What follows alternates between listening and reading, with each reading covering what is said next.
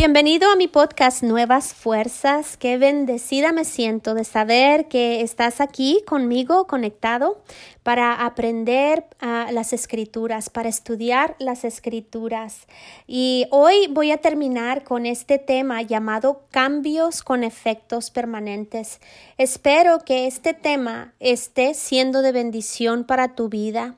Espero que lo estés poniendo en práctica y que estés uh, empezando a experimentar ese cambio que tú anhelas en tu corazón. En el podcast ah, anterior estuvimos viendo la necesidad de tener prioridades, la necesidad que tenemos de pasar tiempo con el Señor, de pasar tiempo en la palabra, porque es la palabra la que transforma nuestra manera de pensar. Y cuando transformamos o cambiamos nuestra manera de pensar, uh, de, de pensar como el mundo a pensar como Dios piensa, dice el Señor que es así que nosotros somos transformados. Y cuando esto sucede nosotros podemos experimentar la buena voluntad de Dios para nuestras vidas. Qué promesa tan grande.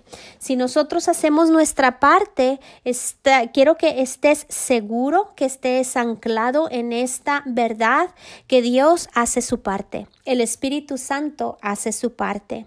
Y pues bueno, no quise terminar el estudio sin compartir estos tres puntos que creo que son de mucha importancia y que debemos de reconocer en este proceso de cambio.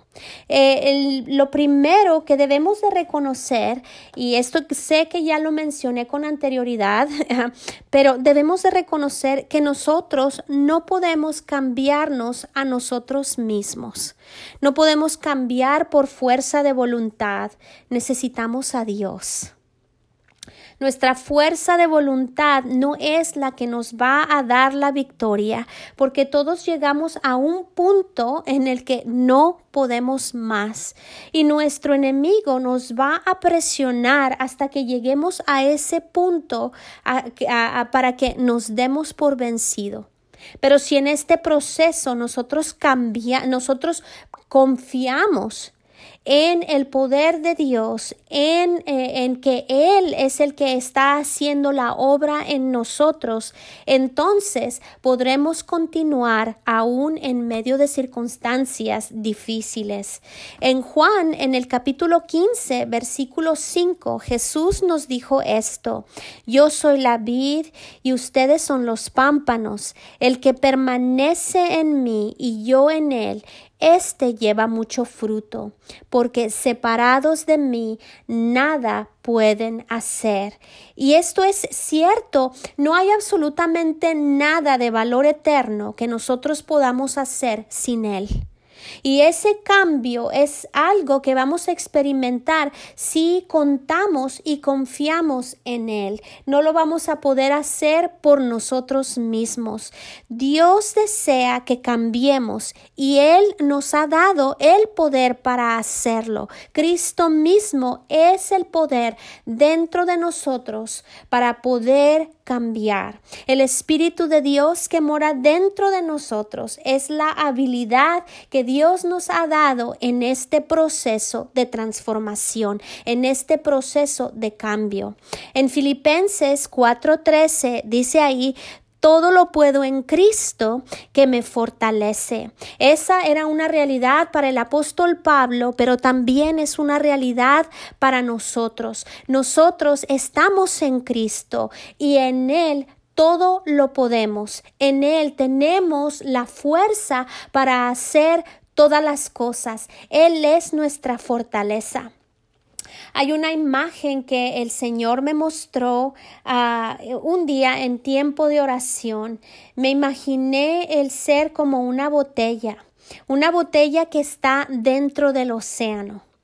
El océano está dentro de esa botella y esa botella está dentro de ese océano. Quiero que te imagines eso.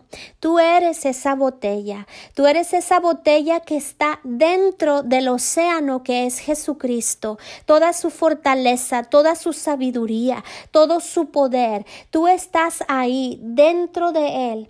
Pero esa sabiduría, ese poder, ese océano de Jesucristo también se encuentra dentro de ti. Y en cada paso en el camino, en este proceso de cambio, quiero que recuerdes que Jesús está contigo y que tú estás en Él y que en Él todo lo puedes hacer, así como lo dijo el apóstol Pablo.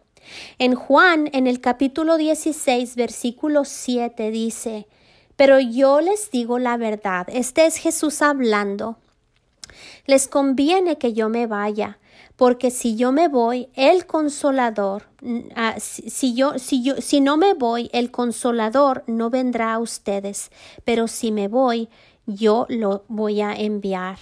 Y está aquí hablando acerca del Espíritu Santo. Él está hablando acerca de cómo es que es conveniente, era conveniente que Él enviara al Espíritu Santo. En el tiempo en que Jesús estuvo aquí en la tierra, él solamente podía estar en un lugar a la vez. Estaba atado a un cuerpo humano y él solamente podía estar con sus discípulos en ese lugar en el momento en el que él estaba.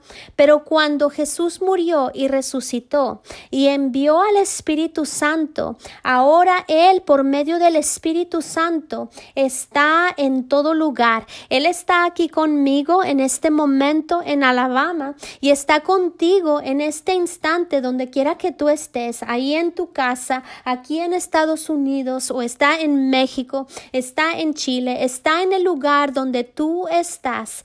Y el Espíritu Santo tiene un nombre que es importante. En el griego se dice, bueno, el nombre es Paracleto o Paraclito.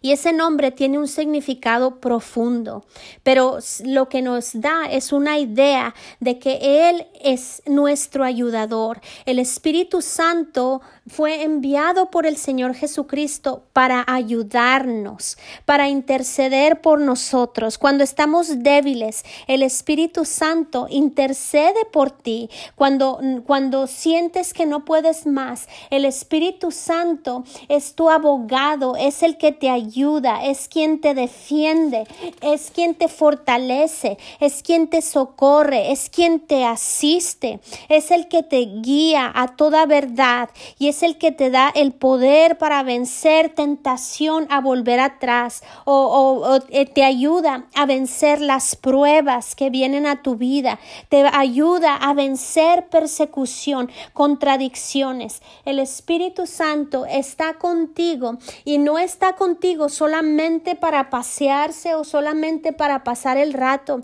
Él tiene una función y esa función es el ayudarte a que seas transformado, el ayudarte a que tú experimentes estos cambios que Dios anhela en tu vida. Otro punto que debemos reconocer en este proceso de cambio es que debemos ejercer nuestra fe y debemos de ser pacientes al recordar que el cambio no sucede de la noche a la mañana, sino que se produce como las plantas que se siembran. Si ustedes recuerdan, hace varias semanas estuvimos viendo la parábola del sembrador y vimos cómo es que así como una semilla le crece primero el tallo y luego le crece la hoja y luego crece el fruto. Así es, es este proceso de cambio, no es de un día para otro. Estuvimos viendo en el podcast anterior Romanos 12, voy a hacer mención del versículo 2 y lo voy a leer de la nueva versión internacional. Dice, no se, no se amolden al mundo actual, sino sean transformados mediante la renovación de su mente. Así podrán comprobar, comprobar cuál es la voluntad de Dios, buena, agradable y perfecta. Y esta transformación, como hemos visto ya en varios estudios, toma tiempo. porque renovar nuestra mente toma tiempo. A veces pensamos que el conocer versículos de memoria, el saber versículos porque mm, mamá nos lo enseñó o porque lo aprendimos en la escuela dominical o porque le escuchamos en la iglesia, hemos renovado nuestra mente. Pero muchas veces solamente contenemos esos versículos como información. Nunca se convierten en vida en, o en una parte práctica de nuestra vida. Y eso es lo que Dios quiere. Cuando, cuando la palabra de Dios, cuando un versículo realmente penetra tu corazón, lo hace de tal manera que se hace vivo dentro de ti y lo hablas y lo practicas. Lo pones en práctica en tu vida. Y es, esto eh, no es fácil, es un proceso que no es fácil. ¿Por qué lo digo? Porque hemos pasado 20, 30, 40 años de nuestra vida pensando de cierta manera o siendo amoldados por el mundo, siendo, ah, siendo convencidos de cosas contrarias a la palabra de Dios por tantos y tantos años. Obviamente el cambio que anhelamos en nuestra manera de pensar no va a ser de un día para otro. Nos va a tomar tiempo, nos va a tomar tiempo borrar cosas quizás religiosas que aprendimos que son contrarias a la palabra de Dios y volver a aprender, no sé si esta sea una palabra, reaprender cosas por medio de la palabra. En Eclesiastés, en el capítulo 3, versículos 1 y 2, se nos dice que hay un tiempo para todas las cosas. Hay un tiempo para cada actividad bajo el cielo, un tiempo para nacer, un tiempo para morir, un tiempo para sembrar y un tiempo para cosechar. Desde el momento en que tú has empezado a poner la palabra de Dios en tu corazón, que has empezado a sembrar esa palabra, esa palabra, si no has, eh, has este, tratado de escarbar y destruido esa semilla, esa palabra está produciendo cambios en tu vida. Esa palabra está creciendo primero el tallo y luego la hoja y producirá el fruto que Dios nos promete en su palabra. Te recuerdo nuevamente esa ah, parábola del sembrador.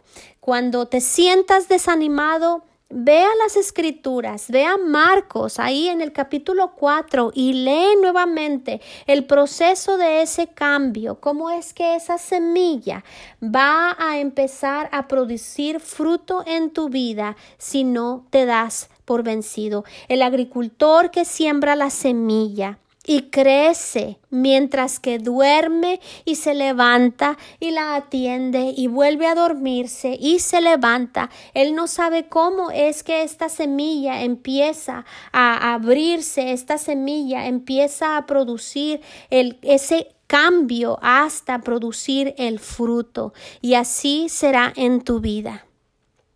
Número tres, también debemos de reconocer que el cambio no es fácil porque muchas veces, ah, quiero que pongas atención a esto que voy a decirte, muchas veces nosotros mismos nos resistimos al cambio. Y te voy a dar algunas razones por las cuales nos resistimos a cambiar. Si anhelamos un cambio, pero hay cosas en nuestro corazón, en nuestra mente, que nos hace que lo resistamos. Primero, nos resistimos al cambio porque nos hemos acostumbrado a vivir sin él. En muchas ocasiones, se los he dicho, nos damos por vencido y pensamos que nunca vamos a poder cambiar. Tenemos ciertos hábitos o estamos familiarizados con ciertas circunstancias y sentimos que podemos sobrellevarlas o soportarlas porque cambiar implicaría una molestia a nuestra carne. No queremos ser molestados, no queremos batallar. Como eh, se los mencioné anteriormente, la mayoría de la gente no tiene el six-pack, no tiene todos esos músculos. ¿Por qué? Porque cuesta trabajo, porque duele. A quien no conozco a nadie, o quizás sí, pero no conozco a nadie que esté animadísimo de hacer abdominales. ¿Por qué? Porque las abdominales duelen y son pesadas, son difíciles de hacer. Y en la vida vamos a pasar por etapas en las que el Señor nos va a empujar a cambiar. ¿Por qué? Porque tendemos a quedarnos estancados a causa de que estamos acostumbrados a, cosas, estamos acostumbrados a situaciones, nos damos por vencido y pensamos que podemos continuar solamente viviendo así. Pero el Señor nos, eh, nos llama a ese cambio y en ocasiones vamos a ser empujados a, a experimentar este cambio. Dios nos va a mover para que dejemos la costumbre, para sacarnos de esa zona de, de comfort. Estoy hablando pocho. para sacarnos de, de, de esa zona en la que nosotros nos sentimos a gusto, para que crezcamos. Comodidad muchas veces nos mantiene en, las situaciones mismas sin cambiar porque no queremos molestar nuestra carne. En Juan, en el capítulo 5, la palabra relata la instancia en que Jesús caminaba cerca del estanque de Bethesda. Y si tú lo recuerdas, el estanque de Bethesda era un lugar donde un ángel venía y removía las aguas y la primer persona que entraba en esas aguas recibía sanidad. Voy a leer rápidamente esa eh, instancia, Juan 5, versículos del 1 al 6, porque quiero que pongas atención a algo que creo que es importante. Después Jesús regresó a Jerusalén para la celebración de uno de los días sagrados de los judíos. Dentro de la ciudad, cerca de la puerta de las ovejas, se encontraba el estanque de Betesda, que tenía cinco pórticos cubiertos. Una multitud de enfermos, ciegos, cojos, paralíticos, estaban tendidos en los pórticos. Uno de ellos era un hombre que hacía treinta y ocho años que estaba enfermo. Cuando Jesús lo vio y supo que, que hacía tanto que padecía la enfermedad, le preguntó ¿Te gustaría recuperar la salud? Imagínense eso, ¿qué clase de pregunta es esa? ¿Te gustaría recibir la salud después de 38 años? Saben que algo que podemos ver aquí, la voluntad de Dios no va a sobrepasar la nuestra. Para que un cambio sea producido, nosotros debemos de, de cooperar con Él. Te sorprenderá saber que hay gente que está en situaciones precarias, en situaciones muy difíciles, pero no desean cambiar porque es molesto. Hay muchísima gente que tiene sobrepeso, que está, les está costando salud, les está costando ah, el, el, vivir una vida normal y aún sin embargo les eh, es muy difícil cambiar su manera de vivir para producir ese cambio de pérdida de peso. Quiero que veamos, ah, fíjense bien eh, en, lo que dice en Primera de Timoteo, en el capítulo 2, versículo 4.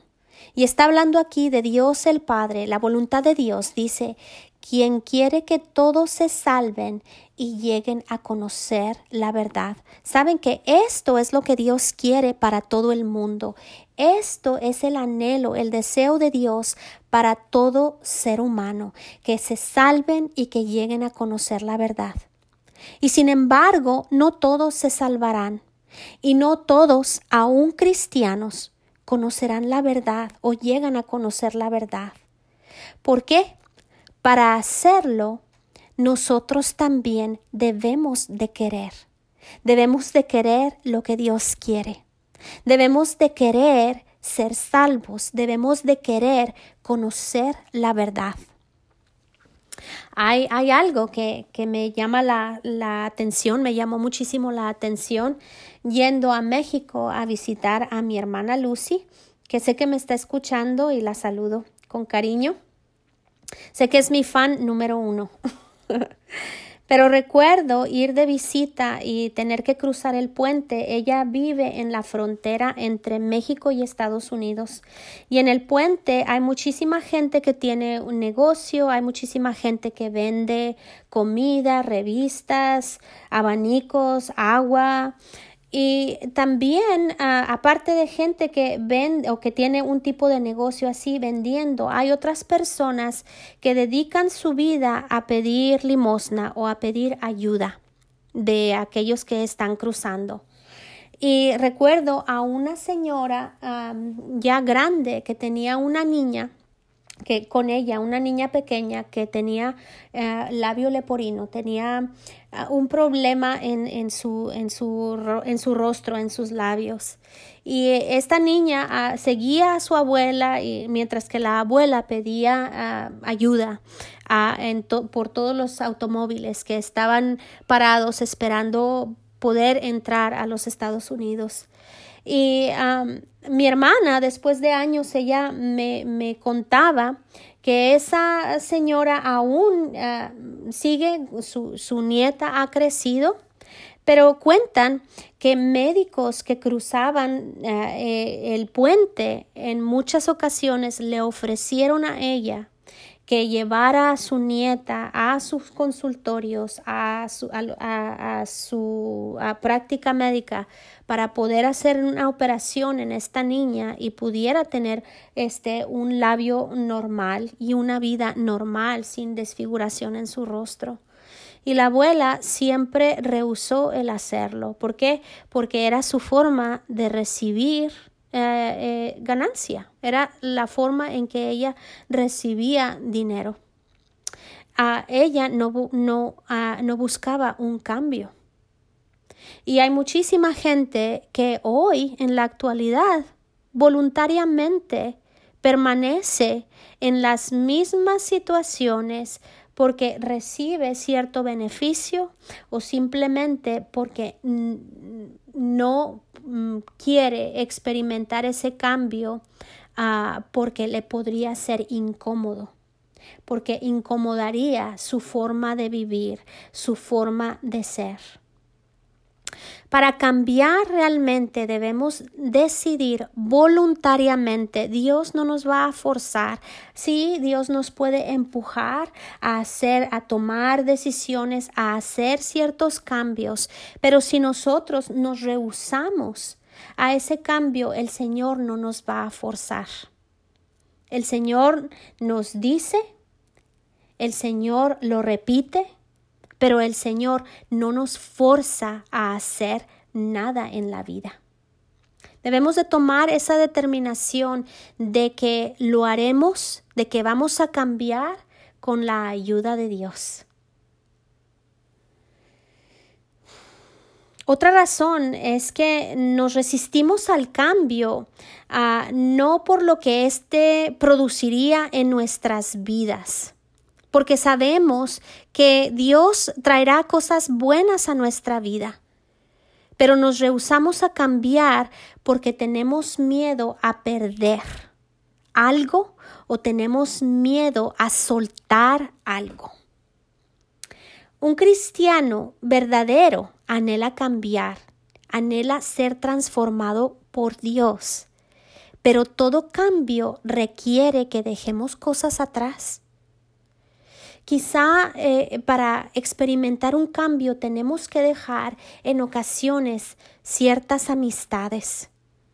Tenemos que dejar de visitar ciertos lugares que acostumbrábamos visitar. Poner de lado quizá hobbies.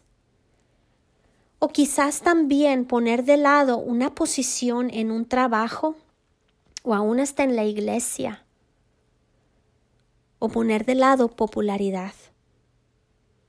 Quiero recordarte que cualquier pérdida que nosotros podamos tener a causa de seguir al Señor, a causa de hacer las cosas a su manera, va a ese, esa, esa ganancia, esa ganancia es superior, mucho más, mucho mejor que lo que nosotros podamos perder. No se compara la ganancia que Dios tiene para nuestra vida no se compara con las cosas que ponemos de lado. Esa ganancia es superior, es mucho mayor, es mucho mejor. En Juan, en el capítulo 12, versículo 24, este es Jesús hablando, dice, les digo la verdad, el grano de trigo, a menos que sea sembrado en la tierra y muera, queda solo. Sin embargo, su muerte producirá muchos granos nuevos, una abundante cosecha de nuevas vidas. Creo que este versículo es poderosísimo porque nos muestra que hay áreas en nuestra vida que tienen que morir. Hay áreas en nuestra vida que tienen que cesar que tienen que menguar. ¿Para qué? Para que esas otras cosas, para esas cosas divinas de Dios puedan ser producidas en nuestra vida. Hay cosas en nuestra vida que debemos dejar, que debemos dejar que mueran. Pero todo lo que ganamos con Dios es mucho mejor de lo que nosotros podamos dejar atrás. Esa es una promesa y es la seguridad que nosotros tenemos en Él. En Mateo, en el capítulo 19, versículo 29, Anteriormente he mencionado este versículo, pero quiero recordárselos. Esta es una promesa que el Señor nos hace. Dice, y todo el que haya dejado casas o hermanos o hermanas o padre o madre o hijos o bienes por mi causa recibirá cien veces más a cambio y heredará la vida eterna. Qué promesa tan grande el Señor nos hace. Si esa es tu situación ahora, si tienes miedo soltar algo o si te rehusas porque hay algo que es importante para ti o que tiene dominio sobre ti tienes temor a perderlo, a soltarlo, fíjate bien lo que el Señor dice. Fíjate bien la promesa que Él te hace, que la ganancia que Él producirá en tu vida es mucho mejor que, lo, que esas cosas a las cuales tú te estás aferrando. Eh, otra razón por la cual nos resistimos al cambio es porque tenemos miedo de fallar. ¿Por qué? Porque hemos fallado en otras ocasiones. Sabemos lo que es fallar. Y llegamos a pensar, como lo decía en el podcast anterior, que Dios no nos está ayudando o que no podemos hacerlo. Pensamos que Dios, que si Dios nos estuviera ayudando, no fallaríamos. Y que si estamos haciendo las cosas a la manera de Dios, entonces todo debería de ser perfecto. Eso no es cierto. Saben que la gente que te dice que si sigues a Jesucristo, que si sigues al Señor, que si entregas tu vida al Señor, todo va, todo va a ser perfecto, de color de rosa y dulce, todo va a ser sencillo, te está mintiendo. Porque no es así. Porque nosotros no somos perfectos y Dios lo sabe y porque tenemos un enemigo que trata de resistir ese cambio en nuestras vidas, porque cuando Dios produce un cambio en nuestras vidas, Satanás pierde ah, lugar en nuestro corazón, pierde lugar en nuestras circunstancias, pierde lugar en nuestras vidas. Y saben que cuando tomamos una decisión, ya no voy a fumar, ya no voy a gritarle a mi esposo, ya no voy a reaccionar de esa manera, ya no voy a tener miedo, ya voy a confiar ciegamente en la palabra de Dios. Hacemos esa determinación y al día siguiente cae la tentación o cinco minutos después estamos tentados a pegar unos gritos o estamos tentados a tirar la toalla. Ah, no sé si ya mencioné este ejemplo y si ya lo hice, discúlpenme. Pero este, este, ejemplo creo que eh, es perfecto para nuestras vidas. Eh, el astronauta, los, esos astronautas que iban en el cohete que llegó a la luna, tuvieron que hacer una corrección de dirección cada minuto, cada minuto, para poder llegar a su destino. Y en esta carrera de la vida cristiana nosotros debemos hacer correcciones a cada instante, en cada toma de decisión. Así es con nosotros. Debemos de hacer ajustes cada un minuto, cada cinco minutos, cada diez minutos. Pero es aquí donde nosotros ejercitamos esa humildad de la que estuvimos hablando, el vivir una vida entregada al Señor. Me encanta eh, leer las historias de Pedro, eh, eh, el apóstol Pedro cuando era discípulo de Jesús. Ahí vemos la imperfección humana. Pedro era atrabancado, Pedro tomaba decisiones, Pedro hacía promesas que no podía cumplir, tanto así como nosotros, como nosotros lo hemos hecho o a veces lo hacemos. Me ayuda a leer acerca de él porque me anima al pensar cómo es que él fue transformado que con todas sus fallas, aún así con todas sus fallas, Pedro fue el único que caminó sobre el agua, como Jesús. Sí, se hundió a medio del camino, pero aún ahí él lo intentó, él trató de hacerlo. El resto de los discípulos permanecieron en una barca que se estaba hundiendo. Y Pedro tuvo la valentía de buscar un cambio, tuvo la valentía de buscar una transformación, bajarse de esa barca y caminar sobre las aguas. Y cuando él se sintió hundirse, como muchas veces nosotros nos podemos sentir que nos estamos hundiendo, en el momento en que él clamó por ayuda, Jesús estaba ahí a su lado para rescatarlo, para levantarlo, para sacarlo de las profundidades y para trasladarlo al otro lado. Y eso es lo que Él quiere hacer por nosotros. El temor a fallar nos va a mantener estancados en ciclos, en vicios, en lugares o en circunstancias en las que Dios no quiere que permanezcamos. Pedro también fue quien le dijo a Jesús, nunca te voy a negar. Y lo hizo. No solamente una vez, lo hizo tres veces. Pero Jesús lo restauró. Y así el Señor nos restaura a nosotros.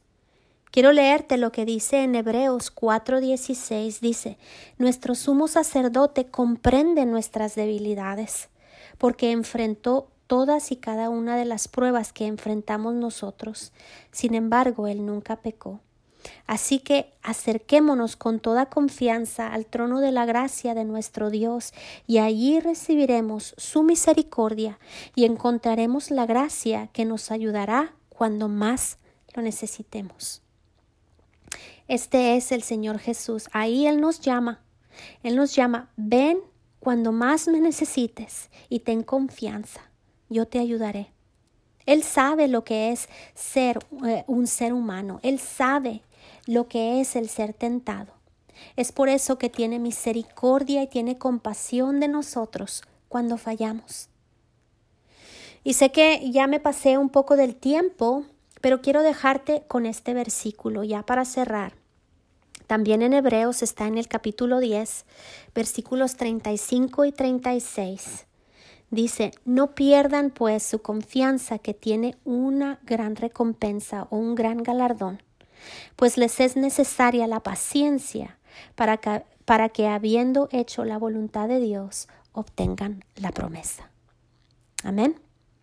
Dios quiere que obtengamos esa promesa de transformación, de andar en su voluntad, pero para esto es necesario que seamos pacientes y que no perdamos nuestra confianza. ¿Nuestra confianza en quién? En el Señor, quien es nuestro ayudador. Amén. Y pues bueno, este es el estudio el término del estudio, cambios con efectos permanentes. Espero que haya sido de bendición y espero que si es necesario lo escuches una y otra vez para que experimentes esos cambios que el Señor quiere en tu vida. Que el Señor te bendiga y hasta la próxima.